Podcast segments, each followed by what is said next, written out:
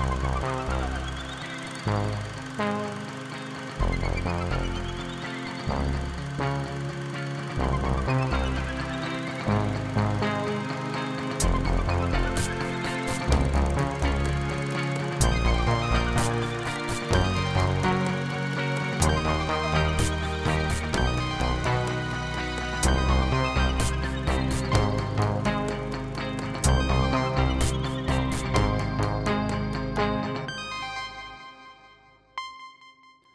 Bonjour. Nous en sommes cette semaine au neuvième volet des épisodes hors série du balado de Cinébule consacré à des textes publiés ces dernières années dans la section Histoire de cinéma de la revue. Mon nom est Éric Perron et il me fait plaisir de vous introduire une lecture de Zoé Prota, animatrice habituelle de ce balado, qui consacre cette troisième participation au texte qu'elle a écrit sur un film de Louis Malle, Lacombe Lucien, publié dans le volume 32, numéro 4 de Cinébule à l'automne 2014. Pour introduire et conclure cette lecture, deux extraits de ce film de 1974 retenus par Zoé. Le premier illustre le nouvel environnement de Lucien. Après une soirée très arrosée, celui-ci se réveille sur le canapé de ses collègues de la Gestapo française. Il observe un monde inédit pour lui, un monde d'indifférence, de bassesse et de trahison dont il fait désormais partie. Voici Lacombe Lucien de Louis Malle, Le jeune homme et la guerre, lu par Zoé Prota. Tu as vu, Pierre? C'est mauvais le matin. Oh, avec une petite suce, maman. Fait du bien. Avec cette chaleur. On se croirait à Saïko. Comment ça va, mon grand? Ça va, monsieur Toning Trouve pas qu'il ressemble à Paul? Un peu. Paul était plus mince. Et si tu lisais un peu le courrier, maman? Messieurs de la Gestapo, exploitant agricole, médaillé militaire, je viens vous rendre compte des agissements troubles du nommé Louvel Étienne. Non seulement cet individu. Avance.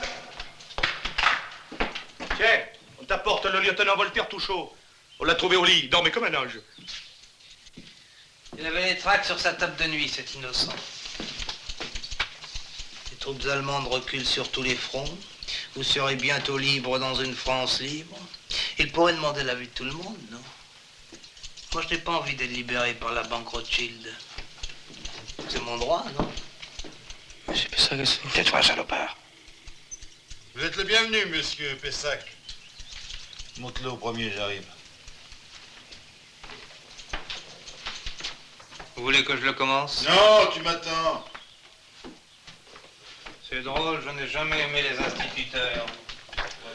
Bon, si vous n'avez pas besoin de moi, je vais prendre ma douche. hein. Pourquoi ils sont tous socialistes Vous êtes socialiste,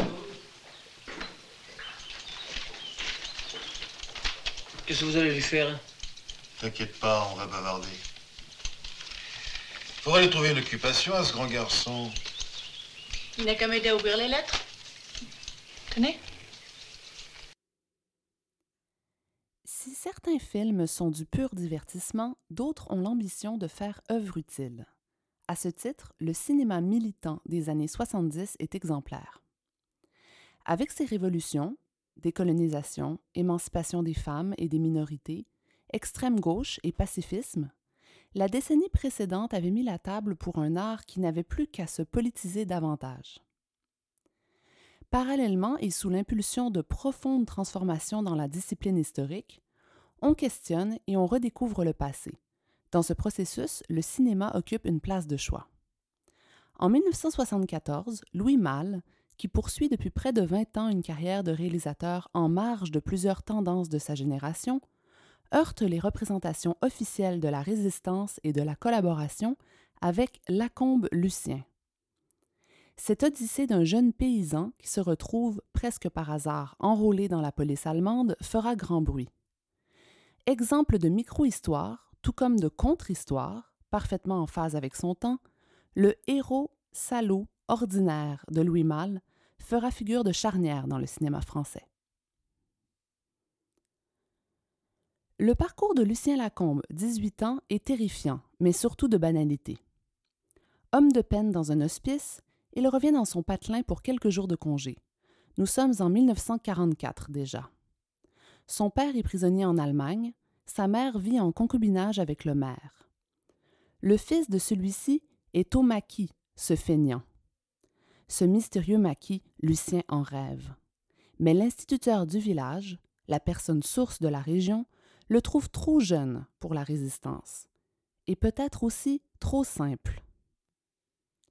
Encore plus buté après ce refus, Lucien échoue chez les collabos. Il y entrevoit un nouveau monde, celui des femmes élégantes et de l'alcool qui coule à flot, celui d'une certaine camaraderie aussi.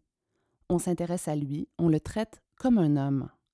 Sans trop savoir pourquoi ni comment, il s'engage dans la milice. Le film débute par plusieurs séquences descriptives. Dans cette petite commune du sud-ouest de la France, la vie est dure, et pas seulement à cause de la guerre.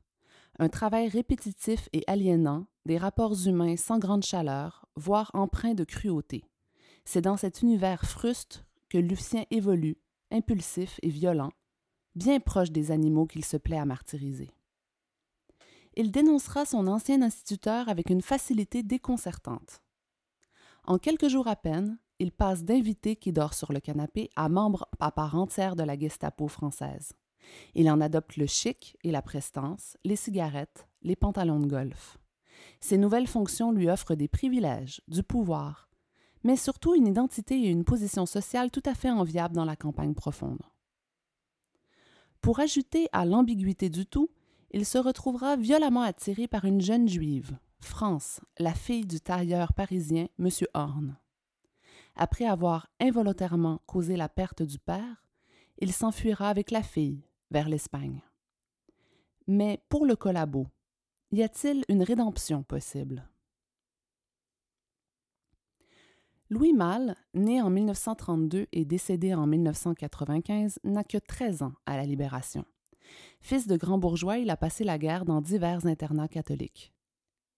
Il a gardé de cette période des questionnements moraux qui se retrouveront au centre de deux de ses films les plus célèbres, La Lucien et Au revoir les enfants. Il s'exprime ainsi en mars 1990 dans un entretien avec Jean de Coq intitulé Un cinéma du regard dans The French Review. Ouvrez les guillemets. Ce qui m'est arrivé m'a traumatisé sans être vraiment capable de le comprendre à l'époque je me suis trouvé en face d'une situation qui était incompréhensible et inacceptable, et je l'ai réalisée sur le champ, comme un réflexe. Plus tard, quand j'ai essayé de l'analyser, c'est devenu de plus en plus inacceptable et incompréhensible. Et je crois que c'est ça qui m'a encouragé à devenir cinéaste. J'ai éprouvé le besoin d'examiner ce qui me hante, ce qui me fascine et ce qui me dérange. Fermez les guillemets. Palme d'or du Festival de Cannes avec le commandant Cousteau pour Le Monde du Silence en 1956 et prix Louis Deluc l'année suivante avec Ascenseur pour l'échafaud, Mal s'établit une réputation de réalisateur sulfureux avec Les Amants en 1958. Dans sa filmographie, les sujets qui fâchent se succèdent. Dépression et suicide dans Le Feu follet, inceste dans Le Souffle au cœur, prostitution enfantine dans La Petite, mais toujours avec une constance, ne jamais condamner ses personnages et laisser le spectateur libre de ses choix et de ses sentiments. Une non-ingérence morale qui vaudra à mal autant de critiques que d'hommages. En 1974, les affaires de mœurs font cependant place au scandale historique. Pour le réalisateur de 42 ans, Lacombe Lucien sera l'œuvre de la maturité créative et politique. Les sources d'inspiration du film sont diffuses et variées. Lors du tournage du Monde du silence, Mal avait fait la connaissance de Pierre-Antoine Cousteau, le frère de Jacques, un journaliste qui tenait dans les années 40 une chronique très courue dans Je suis partout, l'hebdomadaire parisien collaborationniste et antisémite. Puis vint la guerre d'Algérie, expérience traumatique de toute une génération. Ayant comme projet de réaliser un film sur le conflit, Mal fit quelques semaines de repérage en 1962. Il reçut alors les confidences d'un tout jeune officier de renseignement, à l'apparence anodine, voire bienveillante, qui se trouvait à être le responsable des tortures. Tous les soirs, celui-ci écrivait à sa fiancée pour lui raconter sa journée. Finalement, en voyage au Mexique au début des années 70, le réalisateur fut témoin de manifestations étudiantes pacifiées d'une main de fer par le gouvernement de Luis Echeverria. Celui-ci usait de jeunes misérables, les halcones, en guise de miliciens impromptus et très zélés.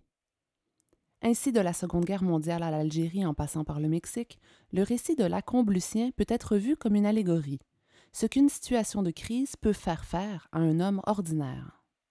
Le scénario fut co-signé avec l'écrivain Patrick Modiano, dont les deux premiers romans, La place de l'étoile et La ronde de nuit, abordaient déjà le sujet de l'occupation à travers des personnages très troubles. Campé dans les années 40 mais réalisé et reçu 30 ans plus tard, Lacombe Lucien est un film doublement sur et dans l'histoire. Bien sûr, il propose en lui-même un point de vue sur la Seconde Guerre mondiale, mais également les stigmates du militantisme de sa décennie de production. La notion de vérité historique, toujours mouvante, est en effet de plus en plus contestée et révisée à partir des années 70. La contre-histoire s'érige en porte-à-faux face au discours uniforme des institutions.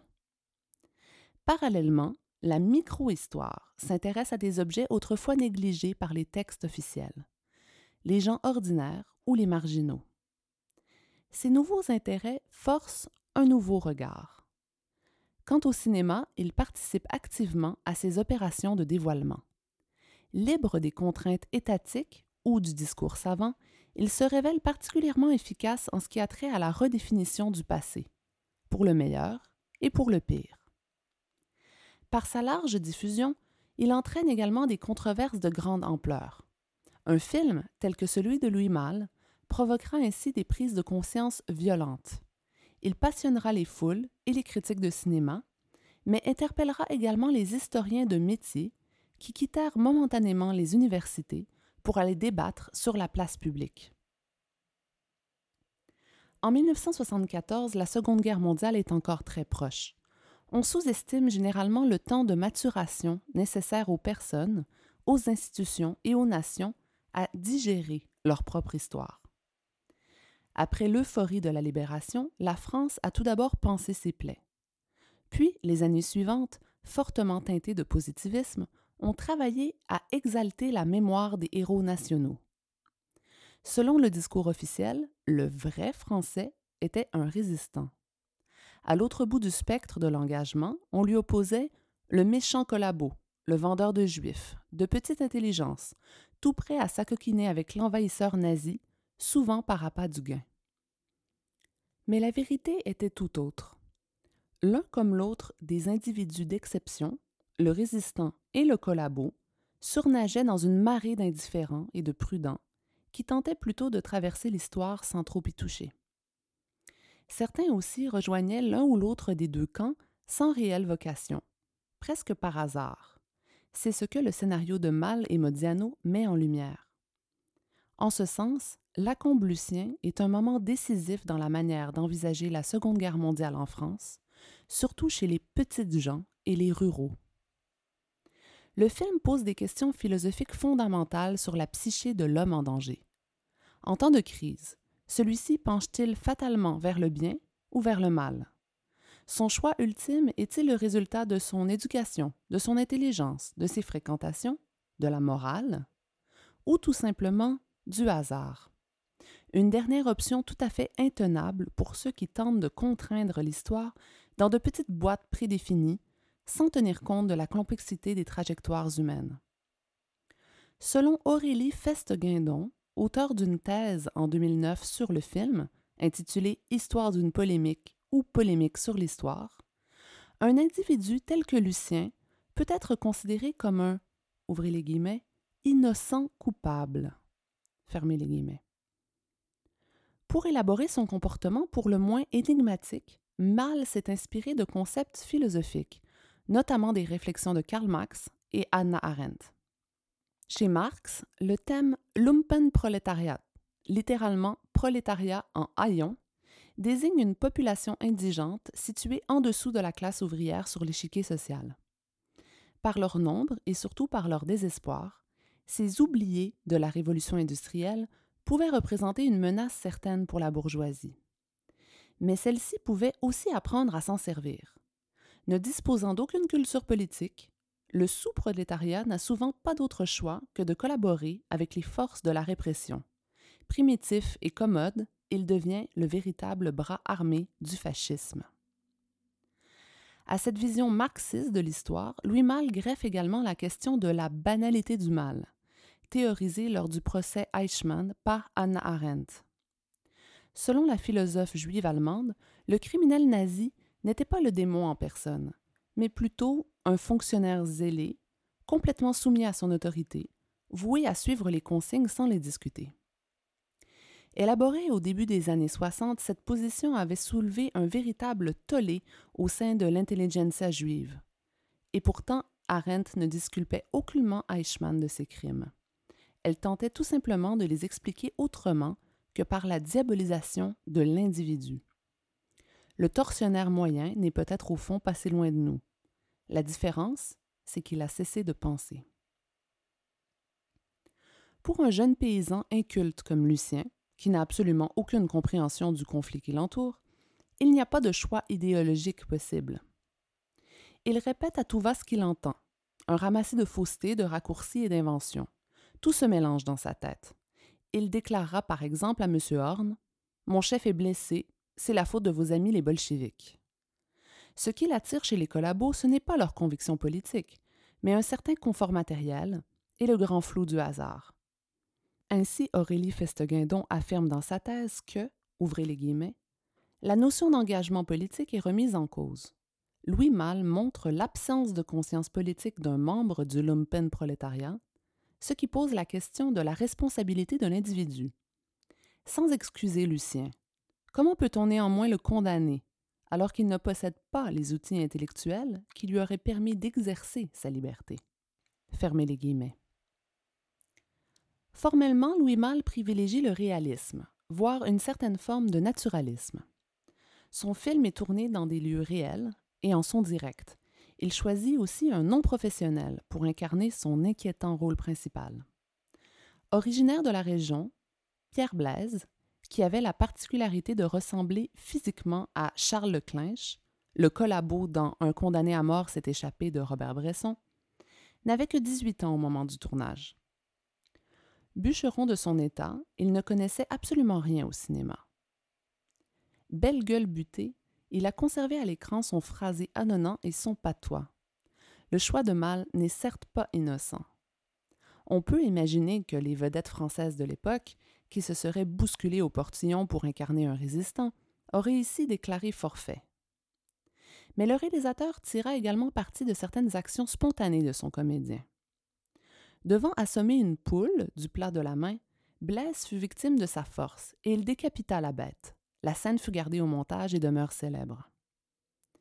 Lacombe Lucien ouvrit toutes grandes les portes du cinéma au jeune homme, qui tourna par la suite trois autres films en un an, puis mourut d'un accident de la route à 20 ans à peine.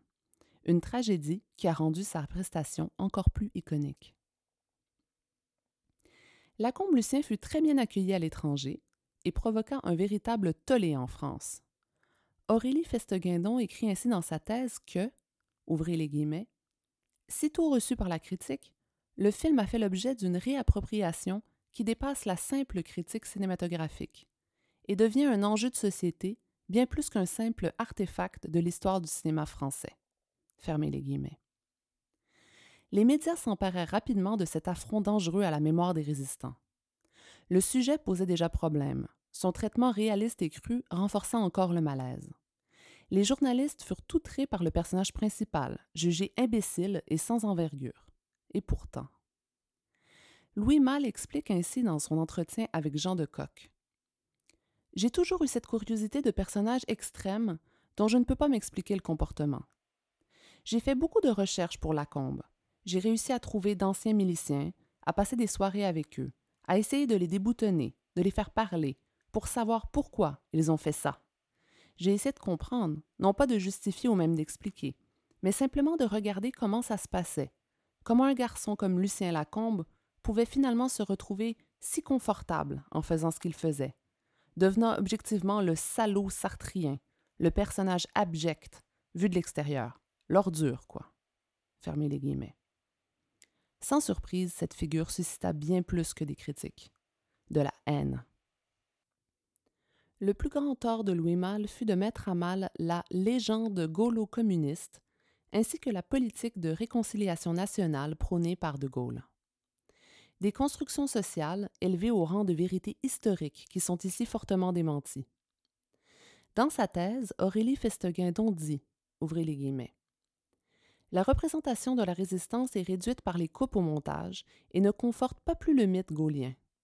Elle n'a aucune dynamique, les résistants sont des personnages isolés, peu sympathiques et qui échouent. Un élément essentiel de la mythologie communiste est ainsi remis en cause, l'idée d'un prolétariat à la pointe du combat contre les nazis. Dans l'ouvrage autobiographique Louis Malle par Louis Malle, publié aux éditions de Latanor en 1979, Louis Malle réagit. Les guillemets. On me reprochait d'exploser la torpeur, la passivité des Français sous l'occupation. Je me suis fait attaquer par un front commun de gaullistes et d'hommes de gauche pour qui la résistance était toute la nation, et le reste, une poignée de tarés. Ils veulent l'histoire comme elle aurait dû être et non comme elle a été. J'avais fait un film sur les traîtres, pas sur les héros. Dans le détail, si l'on regarde bien le film, tout est là, et les différents portraits de gestapistes étaient une représentation authentique des situations politiques, économiques, sociales qui ont suscité la collaboration. Fermez les guillemets. À sa forme réaliste et à son titre en forme de carte d'identité, Lacombe Lucien oppose un récit opaque qui refuse aux spectateurs de nombreuses clés narratives. Les personnages sont impénétrables, les mises en contexte lacunaires. Aurélie Festeguindon écrit dans sa thèse, ouvrez les guillemets. Le film est en rupture avec les lois habituelles du récit, d'abord par l'irrationalité des décisions des personnages, ce qui ne permet même pas de dresser un portrait psychologique clair de Lucien. Le passé de Lucien semble oublié et le récit acquiert une structure circulaire inquiétante, comme si l'expérience du mal ne laissait pas de traces, que ce soit pour les bourreaux ou les victimes. Fermez les guillemets. Le film a l'audace de ne rien justifier, mais ces ambiguïtés ouvrent surtout la porte à des accusations de complaisance envers le personnage principal. Les attaques de la critique devinrent vite personnelles. On reprocha à Louis Malle ses origines, son enfance privilégiée, sa non-participation active à la guerre. Devant l'ampleur de la polémique, il s'exilera aux États-Unis où il réalisera sept films. Paradoxalement ou pas, il reviendra au cinéma français avec un deuxième film sur la Seconde Guerre mondiale, au revoir les enfants, la chronique crève-cœur d'un pensionnat qui accueille un jeune garçon juif. Une proposition beaucoup plus sensible, qui ralliera cette fois-ci tous les suffrages. Remettant en cause des mythes réparateurs de la Seconde Guerre mondiale en 1974, La Combe Lucien de Louis Malle était un film à la fois précurseur et bien de son époque. Le goût de la polémique historique, aussi nommé mode rétro, était dans l'air du temps. Un an plus tard, Renaud, alors à la fine pointe de la contestation, écrira dans sa chanson Hexagone. Ils oublient qu'à l'abri des bombes, les Français criaient Vive Pétain, qu'ils étaient bien planqués à Londres, qu'il n'y avait pas beaucoup de Jean Moulin. Un brûlot qui sera interdit de diffusion sur France Inter. Atroce, bien que fortuit, l'engagement de Lucien Lacombe dans la Gestapo aura finalement été plus absurde qu'autre chose. En 1944, les Américains avaient déjà gagné la guerre, comme en font mention plusieurs personnages. Après quelques petits mois de règne de terreur sur sa commune et un premier amour impossible, Lucien Lacombe fut arrêté, jugé et exécuté par un tribunal de la résistance, tel que nous l'annonce le générique de fin. Si Louis Malle avait tourné une véritable rédemption pour son personnage, le destin du film aurait-il été tout autre? Pour le spectateur d'aujourd'hui et d'autres atlantiques, sûrement moins chatouilleux sur les questions d'histoire et de mémoire, Lacombe Lucien reste une œuvre anti-politically correct, à la liberté d'esprit peu commune. La moralité candide de Lucien, enfant de la guerre, ambigu jusqu'à la nausée, pulvérise bien des certitudes. Ce texte était accompagné de deux encadrés. Le premier avait pour titre le résistant et le collabo, des archétypes cinématographiques. Du héros au salaud, le cinéma français lutte avec ses représentations. Dans l'ouvrage La France de Pétain et son cinéma, publié originellement en 1981 et réédité par Ramsey Poche Cinéma en 1999, Jacques Siclier évoque tout d'abord le mythe, entretenu dès la Libération dans un grand élan national, d'une France unanimement résistante. Les films se doivent donc d'être à la hauteur. Ainsi, les superproductions, comme Paris brûle-t-il de René Clément, glorifient la mémoire des héros, et les comédies burlesques, comme La Grande Vadrouille de Gérard Houry ou Mais où est donc passée la septième compagnie de Robert Lamoureux, vante la débrouillardise et la ruse du français moyen face à un occupant quelque peu bouffon. Séclier mentionne également des réels cas de censure. Alain Resnais a dû ainsi noircir le képi d'un gendarme français afin de le rendre méconnaissable dans un plan de nuit et brouillard en 1955. Au sage Claude Autant-Lara, on a imposé une fin heureuse pour le film La traversée de Paris en 1956. Le plus piquant, c'est que ces visions positives des Français sous l'occupation se heurtent bien souvent avec d'autres considérations politiques. Dès 1946, la bataille du rail de René Clément exalte les exploits des cheminots qui font sauter les lignes de train afin de dérouter les nazis. Le film a cependant le tort de sortir en pleine guerre d'Indochine. Pour ne pas donner des idées de sabotage aux Viet Minh, il sera donc censuré. En 1969, Jean-Pierre Melville adapte Joseph Kessel avec une incroyable distribution de stars. Lino Ventura, Simone Signoret, Jean-Pierre Cassel, Serge Gianni. Malgré d'excellentes critiques populaires, L'Armée des Ombres est boudée par les publications plus pointues. En pleine débâcle post-mai 68, les cahiers du cinéma y voient une ode bien trop emphatique à la gloire du général de Gaulle.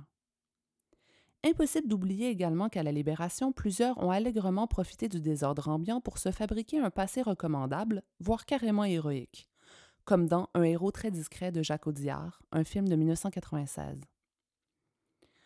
Globalement, le résistant de cinéma est un être d'intelligence supérieure.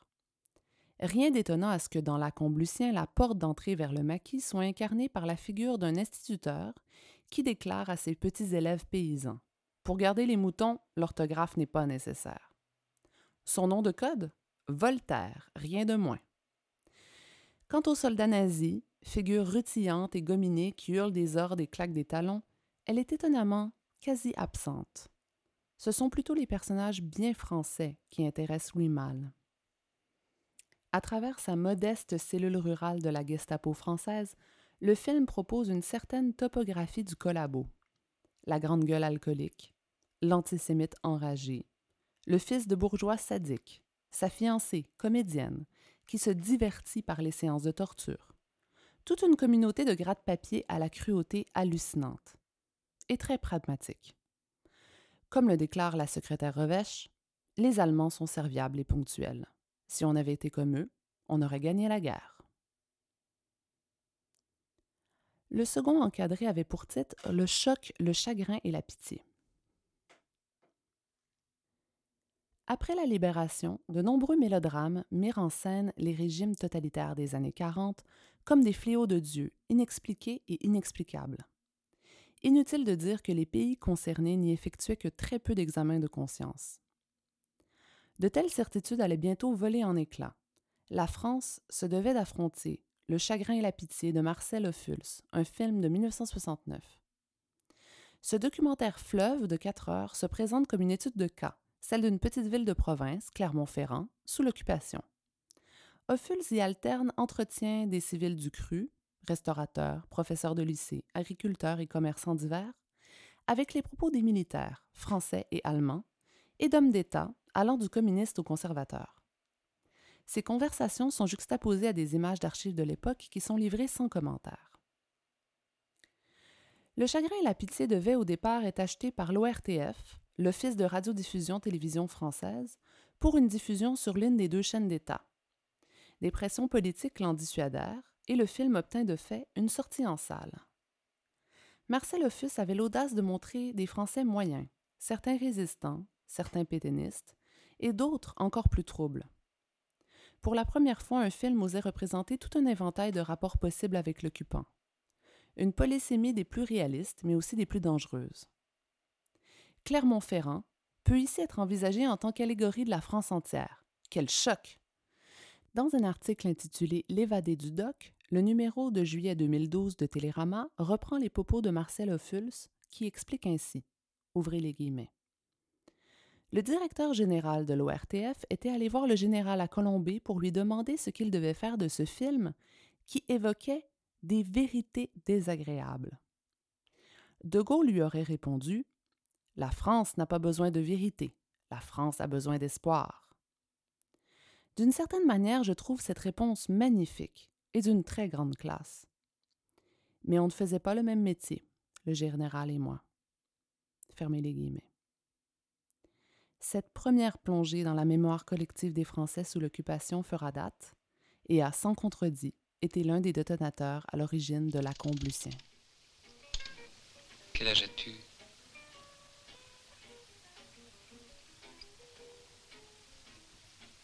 Alors tu travailles pour les Allemands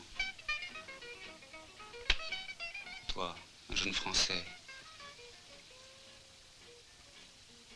Tu n'as pas honte?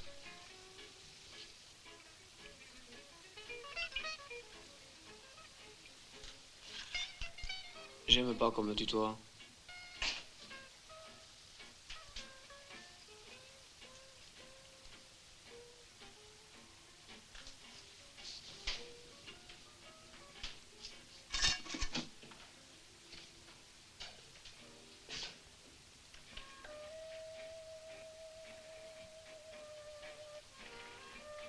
Fais pas le malin. Tu sais qu'on va te fusiller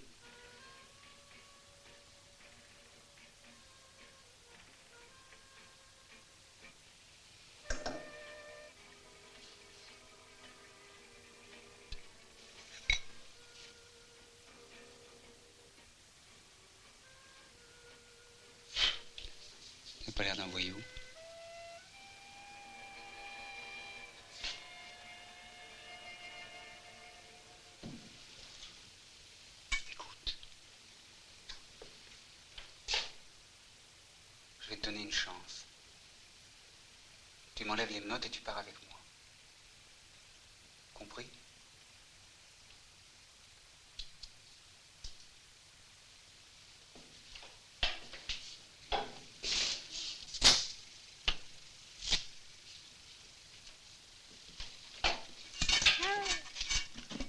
J'aime pas qu'on me tutoie.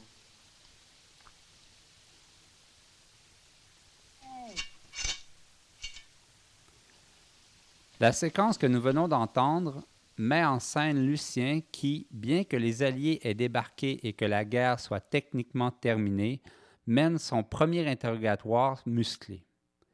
Son prisonnier lui offre une dernière chance qu'il saisira ou pas. Merci à Zoé Prota pour cette lecture. Vous pouvez voir ou revoir Lacombe Lucien sur iTunes.